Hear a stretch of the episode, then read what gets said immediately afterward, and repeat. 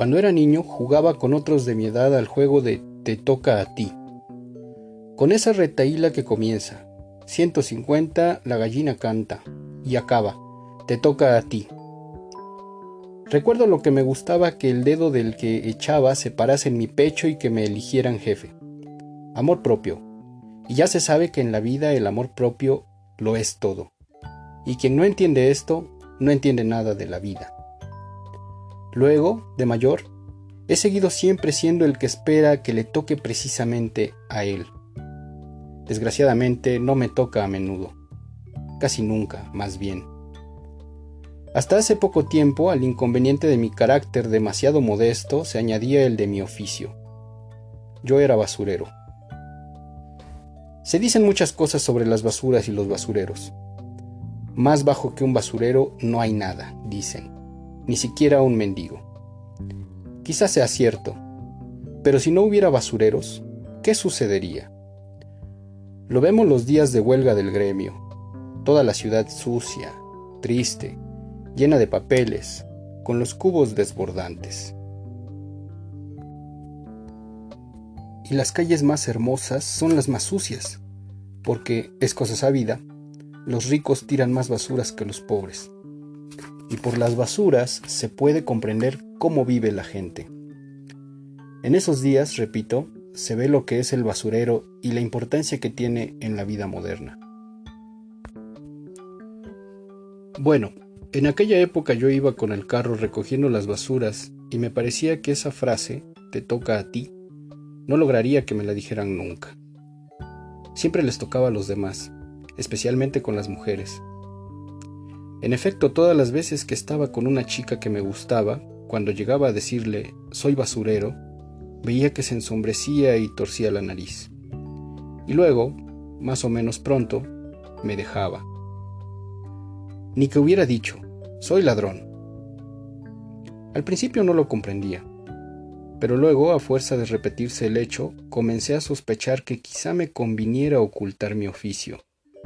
Pero fue Silvestro, un viejo que era compañero mío en el carro, quien me abrió verdaderamente los ojos, puede decirse. Una mañana que íbamos como de ordinario de una casa a otra, y que yo me lamentaba de que a las mujeres no les gustaba mi oficio, me contestó sin grandes cumplidos. Porque es un oficio grosero, y a las mujeres los oficios groseros no les gustan.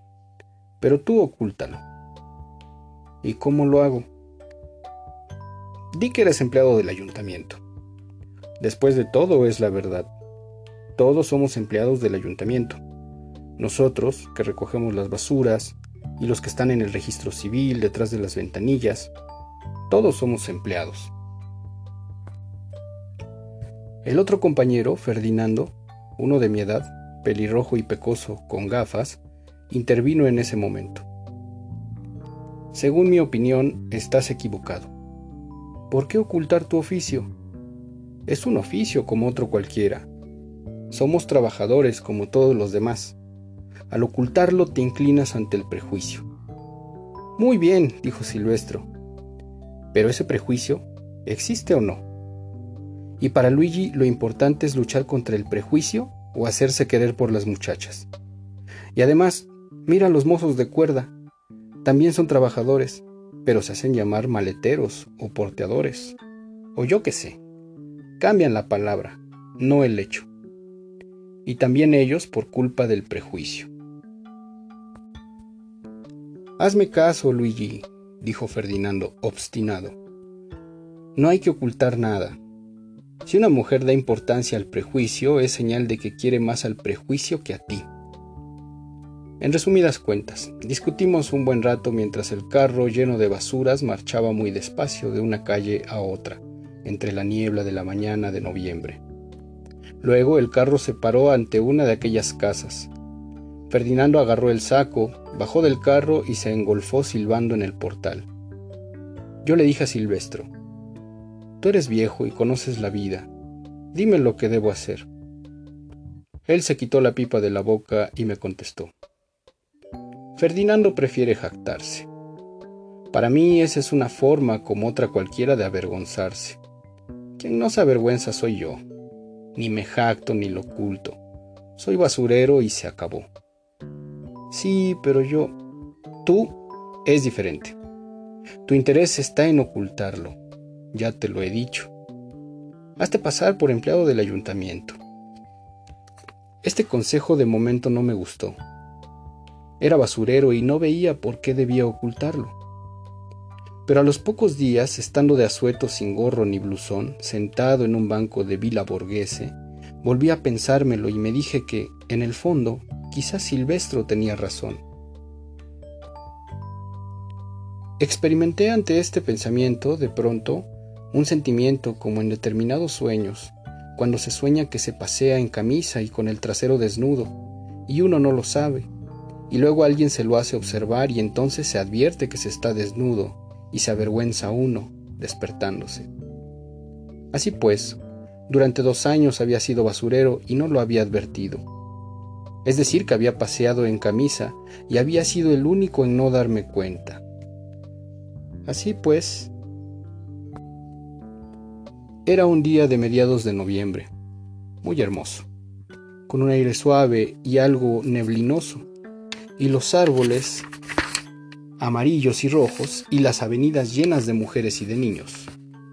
Estaba tan sumido en mis reflexiones que no había advertido que en el mismo banco se había sentado una muchacha con una niña, quizás una criada o una institutriz. Luego, ante su voz, que decía, Beatrice, no te alejes. Me volví y la miré. Era joven, de figura robusta, con una cara redonda, blanca y roja, y una trenza rubia tan gruesa como si fuera de cáñamo, arrollada alrededor de la cabeza.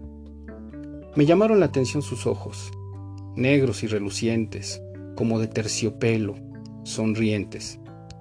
La niña se había acurrucado para jugar con la grava. Ella estaba sentada, teniendo en la mano el cubo y la pala de la niña. Al ver que la miraba, se volvió hacia mí y me dijo tranquilamente, Usted no me conoce, pero yo sí que lo conozco. Lo que hace la sugestión de ciertas conversaciones.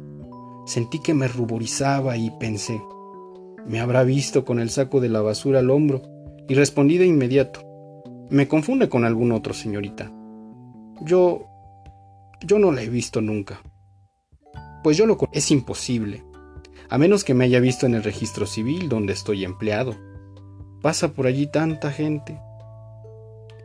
Esta vez no dijo nada, pero me miró largamente, de una manera extraña. Finalmente dijo, ¿Está empleado en el registro civil? Claro. ¿En qué oficina? Bueno, unas veces en una y otras en otra. Hay muchas oficinas. Entonces, dijo lentamente, lo habré visto allí. Hace dos días que he estado. Puede ser. La niña, entre tanto, se había alejado algunos pasos y hurgaba con las dos manos en un montón de detritus y de hojas muertas. Ella le gritó. Deja eso, Beatrice. Es basura. Las niñas buenas no tocan la basura. Y yo al oír la palabra basura, no pude dejar de estremecerme y de ponerme colorado. Como si eso no fuera bastante, se acercó un barrendero con su feo uniforme gris, con la carretilla de zinc y la escoba, y comenzó a barrer el montón. Ella dijo, Con todas esas hojas muertas los barrenderos tienen mucho trabajo. Enrojecí de nuevo y respondí, esperando que me diese la razón. Es su oficio. Son empleados del ayuntamiento, como yo, ellos barren y yo escribo. No hay otra diferencia. Pero ella me miró de aquella forma extraña y luego dijo, me llamo Yachinta. ¿Y usted? Luigi. Así comenzó nuestra relación. Ella no quiso darme nunca la dirección de su casa, diciendo que no quería que su señora supiese que nos veíamos, pero habitaba, según pude entender, en la zona que yo recorría cada mañana con el carro. Nos veíamos con frecuencia, algunas veces entre semana y todos los domingos. Íbamos al cine, o a un partido de fútbol, o bien al café. Me enamoré de ella, puede decirse, sobre todo por su carácter. Nunca conocí un carácter así, tranquilo, dulce, calmoso, quizás socarrón, muy reservado y secreto, como un agua quieta y profunda. Siempre estaba callada y mientras yo le hablaba sacudía continuamente la cabeza con dulzura, como para aprobar lo que decía, y al mismo tiempo lanzaba un gemido muy ligero como diciendo, Es cierto, justamente así, tienes razón. Pero si no hablaba, sus ojos hablaban por ella. Siempre sonrientes, siempre atentos, con un relampagueo de terciopelo negro, misteriosos. Nunca me dio muchas confianzas. Unas dos o tres veces en el cine dejó que cogiera su mano. Mientras tanto yo continuaba diciéndole que estaba empleado en el registro civil. Más aún, como suele ocurrir, añadía cada vez un detalle nuevo para reforzar la impresión de veracidad aunque de cuando en cuando me traicionaba porque, como advertí, basura y basurero entran más de lo que se cree en el lenguaje. Como aquella vez que habiéndola esperado mucho tiempo en nuestra cita, se lo reproché y acabé sin querer. Soy un hombre y no una basura. Inmediatamente me mordí la lengua y me puse colorado hasta las orejas. Me pareció que ella sonreía, pero no dijo nada. Estaba tan enamorado que empecé a pensar en hacernos novios. Pero comprendí enseguida que si quería casarme con ella, tenía primero que cambiar de oficio. Le había dicho demasiadas mentiras. Reconocer de pronto que era basurero quería decir estropearlo todo. En primer lugar por la desilusión. Basurero. Y luego porque descubriría que era mentiroso. Y ya se sabe, a las mujeres no les gustan los mentirosos. Pero no era fácil cambiar de oficio, y yo tenía que cambiar de dos, del verdadero y del falso. En mis horas de asueto comencé a recorrer Roma buscando trabajo. No lo encontraba.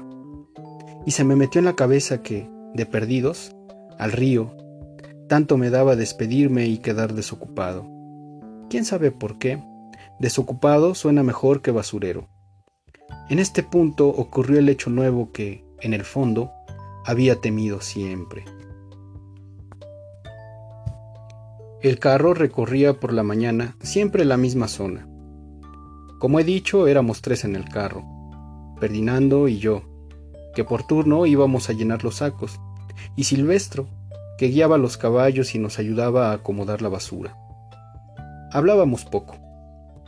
Silvestro, sentado en una vara, con las riendas en la mano, fumaba su pipa.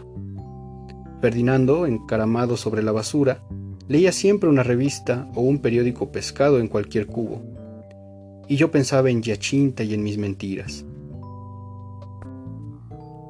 Ahora bien, una mañana que me tocaba a mí llenar los sacos, el carro, como de costumbre, se paró ante un palacete amarillo de tres pisos, en las cercanías de la Plaza de la Libertad. Sin decir palabra, agarro el saco, bajo del carro y entro. No había ascensor. Era una casa vieja y tan tranquila que parecía deshabitada, con solo tres departamentos. Subí el primer tramo de escaleras, de dos en dos, con el saco en la mano y después, en el rellano, me dirigí directamente al primer departamento. En la puerta había una placa con un nombre cualquiera, Ginesi. Recordaba vagamente que a esa puerta se asomaba siempre la misma persona una cocinera de mediana edad, de Friuli, robusta, ceñuda, triste, casi un hombre. También esa mañana, como de ordinario, apenas sentí que se abría la puerta, sin levantar siquiera la vista, dije mecánicamente, preparando el saco. Basurero. Pero... Al ver las dos manos que me tendían el cubo de aluminio, no las grandes y oscuras de la cocinera, sino pequeñas y blancas, levanté los ojos y vi que era ella. Luego me enteré de que en aquella casa había dos sirvientas, ella y la cocinera, y que ella, la doncella, No salía nunca a la puerta, pero me había observado desde la ventana. Y aquella mañana, por casualidad, la cocinera estaba enferma. Y también supe que fue la timidez lo que le impidió hablar cuando me vio aparecer en el umbral. Bueno, lo pasado, pasado. ¿De qué vale lamentarse? Pero en ese momento, mientras ella en silencio me tendía el cubo, me pareció adivinar no sé qué burla en aquellos ojos negros que me miraban. Advertí que me ruborizaba y que luego me ponía pálido. Vertí los desperdicios en el saco, me lo eché al hombro y le di la espalda. Me había visto tal como era, con el gorro aplastado sobre la oreja y el blusón de rayadillo que apestaba basurero y no empleado. Y pensé que nunca tendría valor para volverla a ver. Ya no subí a los otros departamentos. Volví a la calle. Le arrojé a Ferdinando en la cima del carro el saco casi vacío y luego le tiré el gorro y el blusón diciendo, Coge también eso. Para mí se acabó. Me voy. Avisa a la central. ¿Qué te pasa? ¿Estás loco? No, no estoy loco. Hasta la vista. Aquel día tenía una cita con Yachinta, pero no fui. Me quedé tumbado en la cama en el cuartito bajo la escalera que me alquilaba una modista, con unas ganas de llorar que no se decidían, como cuando pica la nariz y uno quisiera estornudar pero no puede. Hacia el anochecer en vez de llorar me quedé dormido, y cuando desperté comprendí que todo había acabado. Sin embargo, temía quedarme desocupado durante bastante tiempo.